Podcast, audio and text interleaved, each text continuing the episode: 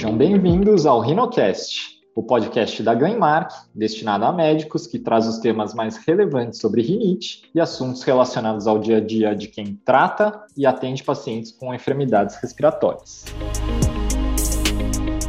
A ideia do podcast é de tornar mais ampla a discussão sobre rinite, trazer o que há de mais novo ou polêmico, indo além do que é falado em livros, congressos e aulas, de uma forma leve e direta, mas sem perder de vista o conteúdo e principalmente as evidências científicas. Meu nome é Fausto Matsumoto, eu sou pediatra, alergista, imunologista e tenho hoje o prazer de conversar com a doutora Maria Cândida Riso, mestre e doutora em medicina pela Unifesp e atual coordenadora do Departamento Científico de Rinites da ASBAI. O tema do podcast de hoje é orientações sobre higiene ambiental. Devemos realizar para todos? É, vai gerar bastante discussão aqui, eu acho. Então, seja bem-vinda, doutora Cândida. Muito obrigado por aceitar o nosso convite. Eu que agradeço, Fausto, o convite, estar com você novamente e o convite da Glenmark, é uma honra mesmo poder falar com vocês. Muito bom. Doutora Cândida, impossível discutir rinite sem conversar sobre higiene ambiental, né? A gente uhum. tem aquela informação que fica na nossa cabeça de higiene ambiental, que é feita sistematicamente para todos os pacientes há décadas, né? É, já conhecida inclusive entre as famílias dos alérgicos, é, meio que passada de geração para geração, quase que uma lenda urbana, assim, né? Não, a gente é alérgico, a gente precisa fazer isso. E uhum. no nosso consultório de especialista, uma das questões mais comuns são aquelas, né? Já tirei tudo do quarto, já não tenho mais bicho de pelúcia no quarto do meu filho, mas não adiantou nada. A rinite continua ruim, continua sempre a mesma. Então, assim, para começar a discussão, Existe evidência científica nessas recomendações? Quando e para quem que a gente deve recomendar as técnicas de higiene ambiental aí? Então, Fausto, é, é o que você falou, né? A gente fica realmente é, percebendo que, na maioria das vezes, essas informações que são passadas para os pacientes são uma informação em bloco, sempre igual, né? Independente do quadro, né? Eu acho que as coisas não devem ser dessa forma, né? As evidências científicas não são fortes em relação à higiene ambiental, mas ao mesmo tempo, eu acho que a gente tem que ter cuidados e a gente tem que dividir por alérgeno, né?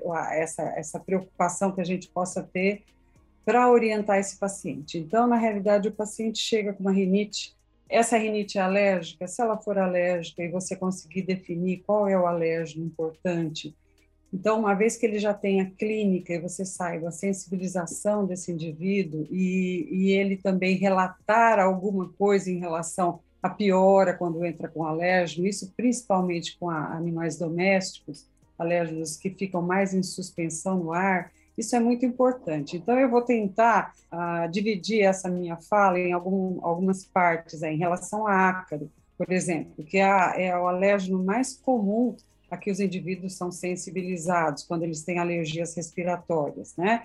Então, os ácaros da poeira doméstica, mais comum, como todo mundo sabe aqui no Brasil, é o dermatofagoides pteroníssimos, uh, depois o dermatofagoides farini, os dois têm uma homologia muito grande, né, em relação aos alérgicos, então, uma vez que você, de uma certa forma, cuide é, da, da orientação para um, você também está orientando para o outro, a tropicalis, né? A orientação para os alérgenos de ácaro são, de uma forma geral, é, em conjunto para os alérgenos de ácaro. A gente não vai diferenciar isso na orientação, e sim na imunoterapia, né?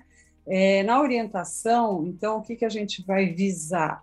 Os locais onde existe mais ácaro, né? Então, é a cama do paciente, principalmente, né? É o local onde as vias aéreas entram em contato com a grande quantidade de ácaro, os sofás da casa, onde a criança ou adolescente possa passar muitas horas do dia, ainda mais agora que houve esse, essa pandemia, essa necessidade do uso online de aulas, as pessoas ficaram muito tempo em casa. Então, você vê que os, a, a, o uso desses sofás de tecido também foram muito requisitados por muitas horas, né? Então, uh, visando então esses elementos, principalmente o dormitório, a cama do paciente, o que, que acontece? O ácaro ele é fotofóbico, então ele vai se proliferar dentro dos colchões, né? E a gente, quando compra um colchão, a gente fica sete anos com o colchão, às vezes até mais. Então, isso é uma coisa muito difícil, não, não se consegue limpar esse colchão de uma forma eficiente. Então, na realidade, o que, que a gente tem que fazer? A gente tem que usar um impermeabilizante de ácaros aos ácaros, né? Então, uma capa em que se coloca o, o, a, o colchão completamente dentro e se fecha com um velcro ou com um zíper, né? E essa capa é retirada do colchão uma vez por mês para ser lavada e voltar para o colchão, né? A mesma coisa com o travesseiro. Então, os travesseiros precisam ter uma capa essa capa, na realidade, ela não é vendida em lojas comuns de departamentos, são capas vendidas em casas de alérgico, que existe um certificado e que o tamanho dos poros do tecido são menores do que o tamanho do ácaro. Então, isso facilita para que o indivíduo tenha menos uh, contato num horário, por exemplo, a criança ou adolescente fica pelo menos 8, 10 horas na, na cama. Então, naquele período todo, vai ter menos possibilidade de ter contato com ácaros, tá? Então, essa é a medida mais importante em relação a ácaro, e que existem muitos trabalhos mostrando realmente que diminui a população de ácaros, diminui a quantidade de alérgenos, né? E as roupas de cama, logicamente, lavadas semanalmente. No quarto arejado, é, tentar achar no domicílio, se possível, um quarto melhor no sentido de bater sol, de deixar aberto, de não se usar produtos de limpeza oleosos, tá? Porque na hora que fecha a casa à noite, isso não só no dormitório, mas no, na casa toda, aquele cheiro, aquele produto, ele vai ficar em suspensão no ar e pode causar um, uma irritação nas vias aéreas. Tá? Então, isso é, é mais um fator acho que são coisas que vale, valem ser ressaltadas ali, ali para o clínico geral, para o pediatra geral. Não existe uma recomendação universal, essa é uma primeira coisa, né, que, que a doutora Cândida estava falando. É, precisa ser baseada em algum exame de sensibilização e história clínica, né? Não adianta a gente só se basear na história clínica. É, claro que ela vai ajudar bastante, mas sem o, o teste de sensibilização, não, né, a gente perde um pouco dessa força. Uhum. É, as recomendações elas diminuem, mas não exterminam o ácaro, né? Eu brinco até, até no consultório que eu falo, ó, onde tem gente, tem umidade, tem calor, vai ter ácaro junto. Então, assim, a gente vai conseguir diminuir um pouco a quantidade de ácaro, mas não vai conseguir zerar. Porque às vezes o paciente tem essa impressão, né, de que não, vou exterminar todo o ácaro e depois a gente. É, é, e aí isso vai me fazer melhorar. É, substâncias acaricidas, doutora Cândida, assim, sei lá, mesmo, se, mesmo que sejam as, as mais das mais industrializadas até as mais caseiras. Tem alguma recomendação de, de uso? Então, os trabalhos é, não mostram tanto resultado em relação a isso, né? É uma coisa muito pontual, vamos dizer assim, não, não existe uma manutenção nisso aí, né? Então, eu acredito mais nas medidas físicas do que nas medidas químicas, fora que as medidas químicas envolvem irritantes de vias aéreas, né? E às vezes o próprio paciente é o que realmente manipula tudo isso, né? Essa é uma coisa interessante, né? É discutir a diferença entre irritante do trato respiratório e alérgenos intradomiciliares, né? Porque eu, eu já recebia, não sei nem até, acho que a doutora Cândida com certeza também, mas eu já recebi inclusive prick test, teste cutâneo de sensibilização imediata para fumaça de cigarro né? Uma coisa totalmente não padronizada, não é um alérgeno. É, mas se a gente fosse separar aqui entre os principais irritantes do, do trato respiratório para criança, a gente podia colocar quem em primeiro lugar aí, doutora Cândida? Ah, eu acho que a fumaça do cigarro, sem dúvida, é a primeira, né? É, mas isso que você falou é, realmente acontece, Fausto. A gente recebe coisas do além, né? Que você fica é. pensando, meu Deus, como é que a pessoa consegue fazer uma coisa dessa? A gente tem que dividir muito bem. Então, eu vou dar uma, uma escapadinha no que eu estava falando aqui, só para a gente dar essa, essa dica aí dos irritantes, né? Para a gente falar. Então, os irritantes, eles não são alérgenos. Então, a gente tem... um alérgeno pode ser irritante, mas não todos os irritantes são alérgicos, né? Então, a gente tem que deixar isso claro. É, ou seja, os alérgenos, eles são é, elementos proteicos e contra eles é montada uma reação imunológica, é feita uma IgE específica contra aquele alérgeno, né? E toda vez que o indivíduo entra em contato com aquele alérgeno, ele vai ter, ele vai mimetizar a mesma reação ou até mais potente, mas enfim, e os irritantes, eles não são, não são proteínas, né? Então, eles, eh, por uma questão de osmolaridade, pH, uma série de coisas, até temperatura, é, a, a, composição química, que pode fazer alguma reação realmente nos nossos tecidos, vão causar um processo inflamatório nas vias aéreas. Então, a fumaça do cigarro é uma delas, que contém uma série de elementos ali prejudiciais nesse sentido, de se depositarem nas vias aéreas e causarem um processo inflamatório. Agora, esse processo inflamatório, somado ao processo inflamatório da alergia, que já é um processo inflamatório também, então o indivíduo alérgico reage muito mal a isso, né? Muito mais do que um indivíduo que não seja alérgico. Então, uma pessoa com rinite, ela vai sofrer muito mais com fumaça de, de tabaco do que o, o outro indivíduo, né? Então, esses são os irritantes. Então, quando, quando a gente fala em substâncias químicas para serem é, passadas nos ambientes, eu fico bem preocupada em relação a isso, tá? Inclusive porque tem pessoas que não. A gente, quando veicula essas informações, a gente sabe a dificuldade que é para as pessoas captarem de uma forma comum, constante, né? Então, eu acho que isso pode causar lesão. E, e, e, fora os trabalhos que mostram que realmente diminui, mas diminui por dois dias, três dias, e você vai ter que estar reaplicando aquilo quase que diariamente. Então, eu não vejo assim como uma solução boa, tá? Porque a gente, quando fala em controle ambiental, a gente tem que saber que o indivíduo é um indivíduo crônico, é um indivíduo que vai ter, vai ter que mudar o comportamento dele. A mudança de comportamento é uma coisa difícil. Então, a gente tem que chegar na pessoa mostrar as vantagens e, ao mesmo tempo, viabilizar aquilo, né?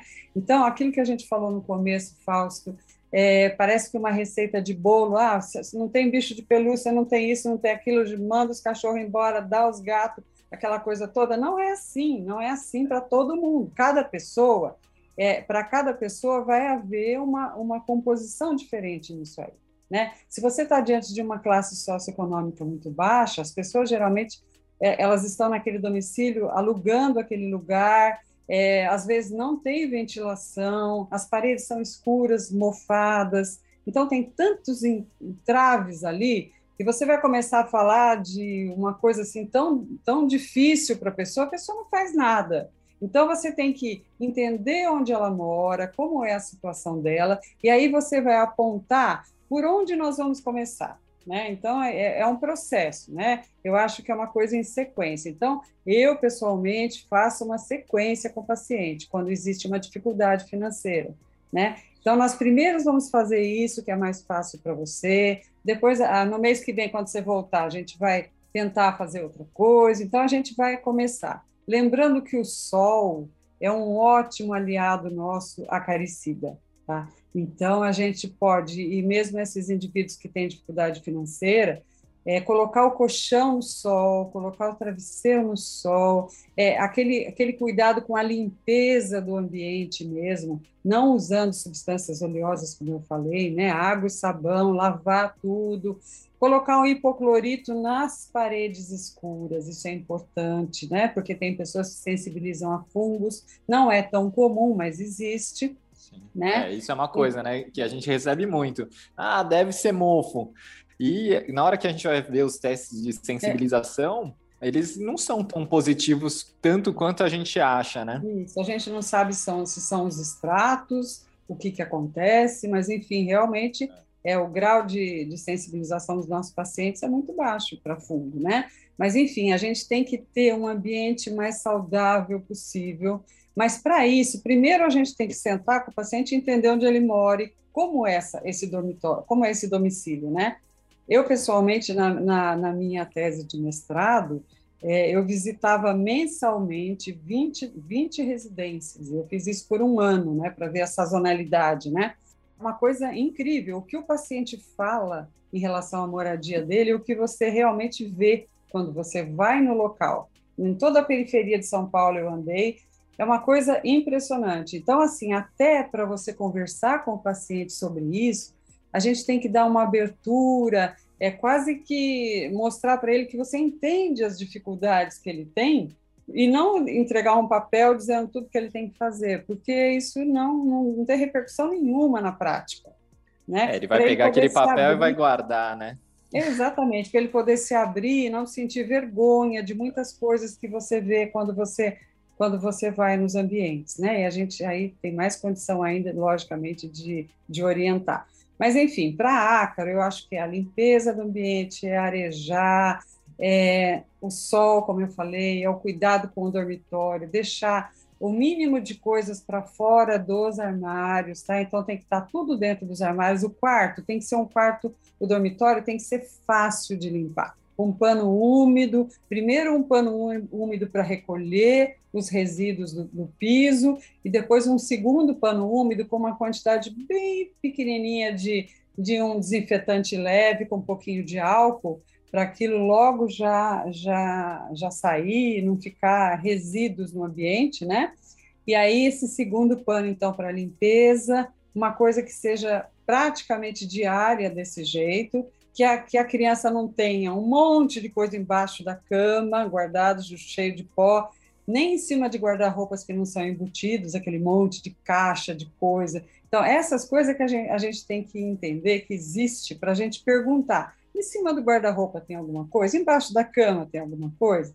Tem pessoas que costuram para fora, tem mães que costuram para fora e tem máquina de costura dentro do quarto.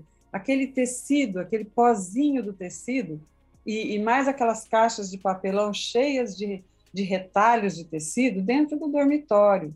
Então, tudo isso tem que ser perguntado, tem que ser olhado. Às vezes, a gente partindo de uma coisa assim bem mais simples, você já tem um retorno importante, né?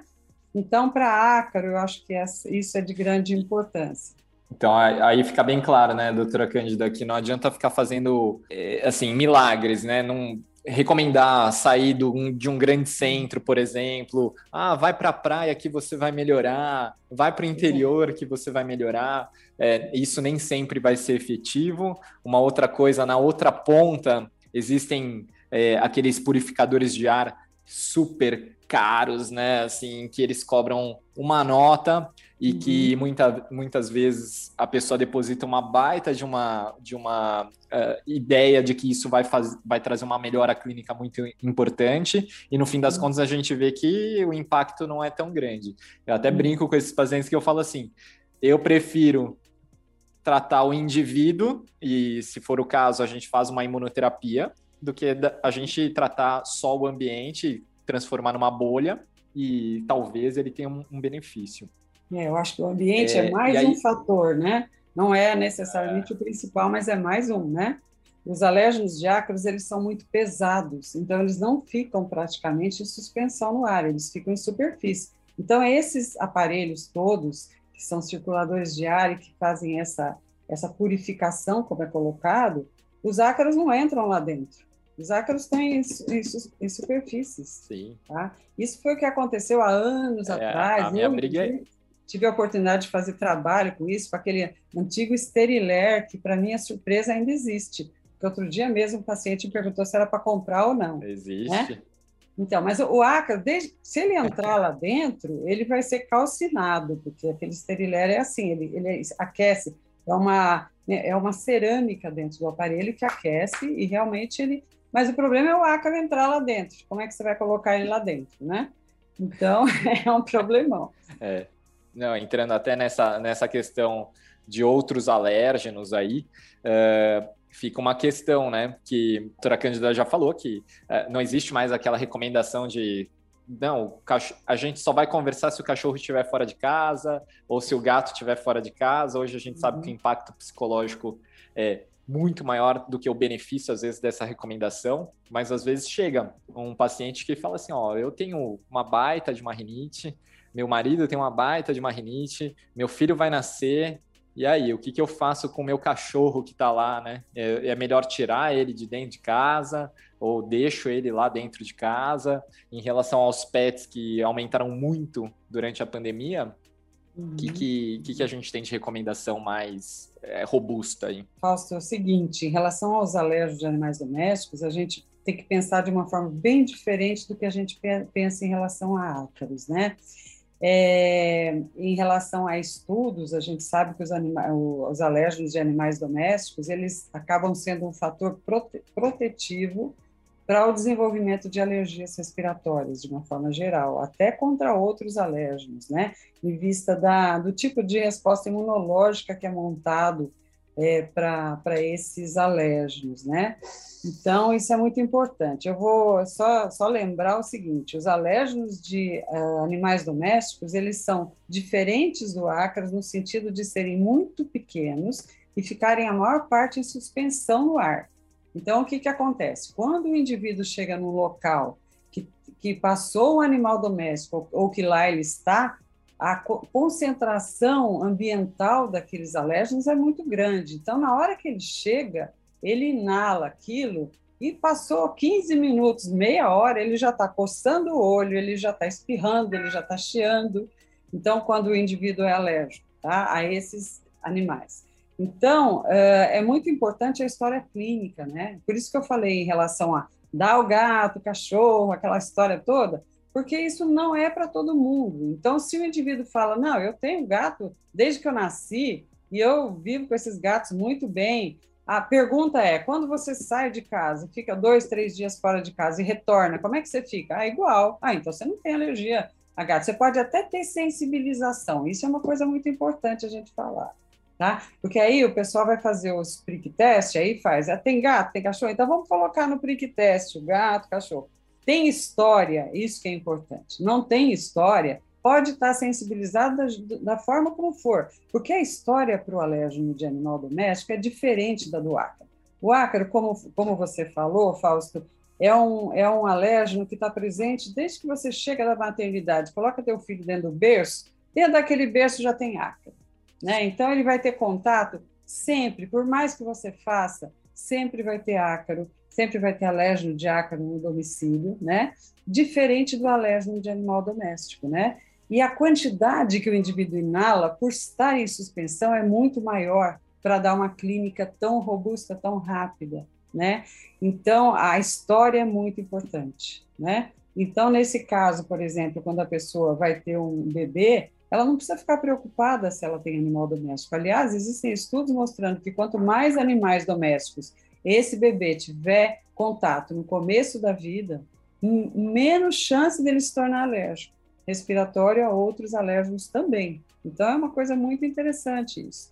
Ah, é perfeito. É, é até para para as pessoas perderem o medo do alergista, né, doutora Cândida? Porque Exatamente, às vezes chega é, lá, é. Fala, o cara já vai mandar o meu gato embora, doutora, não vou jogar ele fora, ele é meu filho. Eu falo, não, gente, a gente não vai, a gente não tem mais essa recomendação hoje é, é. De, de pedir para tirar, mesmo porque, mesmo depois que o, o, o gato sai do ambiente, o, o, pelo fica em suspensão por muitas semanas lá dentro, então a, a medida não é tão eficiente, né?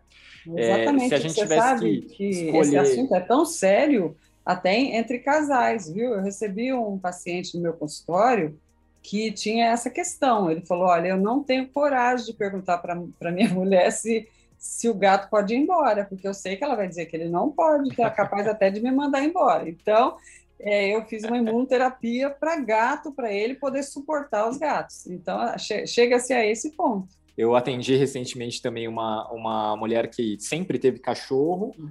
e ela estava de mudança, mas só que o cachorro foi parar dentro do quarto dela. Então, ela dormia, o cachorro começou a dormir no quarto da, da paciente e ela começou a ter crise de asma, super descompensada durante a noite, acordava, despertar noturno.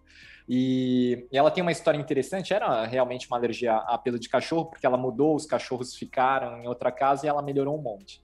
Mas até para servir de um alerta, porque ela tinha uma história de que ela tinha sintoma respiratório com iguana, doutora Cândida. Nunca Nossa. tinha ouvido falar. Olha. E uhum. ela falava assim, Fausto, é, eu tive que dar minha iguana porque eu tinha sintoma respiratório. E eu fui até ler, porque eu falei, será que uhum.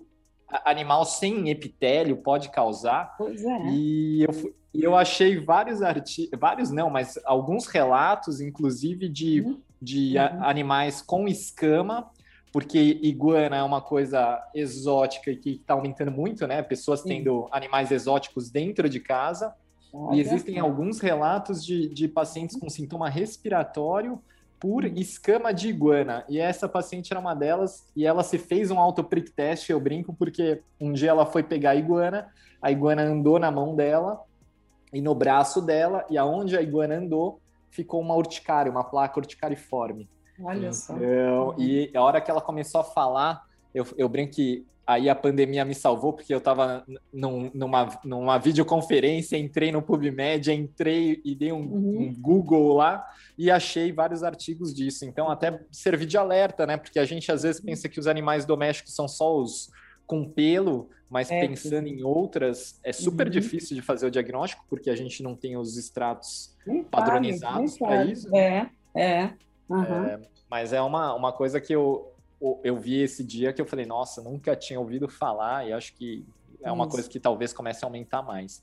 Se a gente tivesse que escolher uma coisa, doutora Cândida, para ser o, a mensagem mais importante sobre o assunto de, de higiene ambiental, o que, que a doutora gostaria de então, deixar? Eu acho que, como a gente até acabou de falar, né, eu acho que não é uma coisa pronta, não é uma mensagem é, que se dê para o paciente de uma forma já padronizada. Cada paciente vai ter a sua a sua orientação baseada nesses preceitos, claro que a gente falou, né? E cuidado, né? Cuidado para que esse paciente é, seja sensibilizado a essas informações, ou seja, ele acredite, ache que isso vai causar algum benefício para ele. O paciente tem que estar tá, uh, bem controlado do ponto de vista é, da sua patologia e da, da gravidade da sua patologia, sendo um processo inflamatório, então ele tem que receber as medicações. Então, tudo, tudo que envolve educação, né, Fausto, é uma coisa que a gente tem que ter, tem que visar muito num paciente crônico, né? Tanto as medidas de higiene ambiental como como, como conduzir o paciente no sentido das medicações, como que ele vai usar aquela medicação, como ele vai adquirir aquela medicação né? Que é bárbaro isso, porque a gente fala e parece brincadeira, mas você faz uma receita linda, só que o paciente nada daquilo ele vai conseguir comprar, né? Então aquilo vai, não, mas aquilo ali é o padrão ouro, eu li, aquilo é muito bom, ok, mas ele não vai comprar. Então, a mesma coisa que a gente faz com a medicação, com esse cuidado todo, para quem que nós estamos prescrevendo, esse paciente tem posto de saúde, ele vai lá, vamos priorizar tudo que ele possa uh, conseguir pelo serviço público, não é? Se tiver que comprar, vai comprar só uma coisa, mas assim, o, a higiene ambiental é mais ou menos isso, é, é, é uma escada, então cada dia a gente vai um degrauzinho, né? Então, com o paciente. Então, ele vai ser o nosso aliado, né? Então, o que, que a senhora já conseguiu fazer nesses três meses até a consulta? Que você vai passar umas tarefinhas, cada vez você vai passar algumas tarefas, não vai colocar tudo ao mesmo tempo, porque o paciente não vai fazer e vai desanimar, né? Então, vamos tentar é, é, colocar isso de uma forma escalonada, né? E essa questão do, dos irritantes, né? A questão do, do tabaco é uma coisa fundamental também, eu acho que é uma coisa que vai de uma forma aliada a tudo isso, né? Aos irritantes, no caso, né? Então, o pai, a mãe que fumam, a gente tem que sensibilizar também que é o, o indivíduo não pode entrar em contato com, essa, com, essa, com esses irritantes, né? E esse cuidado, eu acho que é basicamente isso, passar a informação da, melhor forma possível, né? Para que tenha uma repercussão, senão não, senão não tem validade nenhuma o que a gente vai fazer. Bom, Obrigado, doutora Cândida, por ter aceitado o nosso convite. Foi uma discussão muito interessante, muito legal. Acho que serviu para a gente quebrar bastante paradigma aqui de coisas que antes eram re é, recomendadas. Obrigado por poder participar desse podcast. Ah, eu que agradeço, Fausto. Foi um prazer muito grande a gente poder falar das coisas práticas, né? Da forma como a gente trabalha, né? Eu acho que isso é um, uma coisa que dá um diferencial do que a gente não lê nos livros, né? Tá? Então é, é um prazer muito grande. Obrigado a todos. Fiquem atentos aos próximos podcasts dessa série. Tem muita coisa interessante ainda vindo por aí. Um abraço.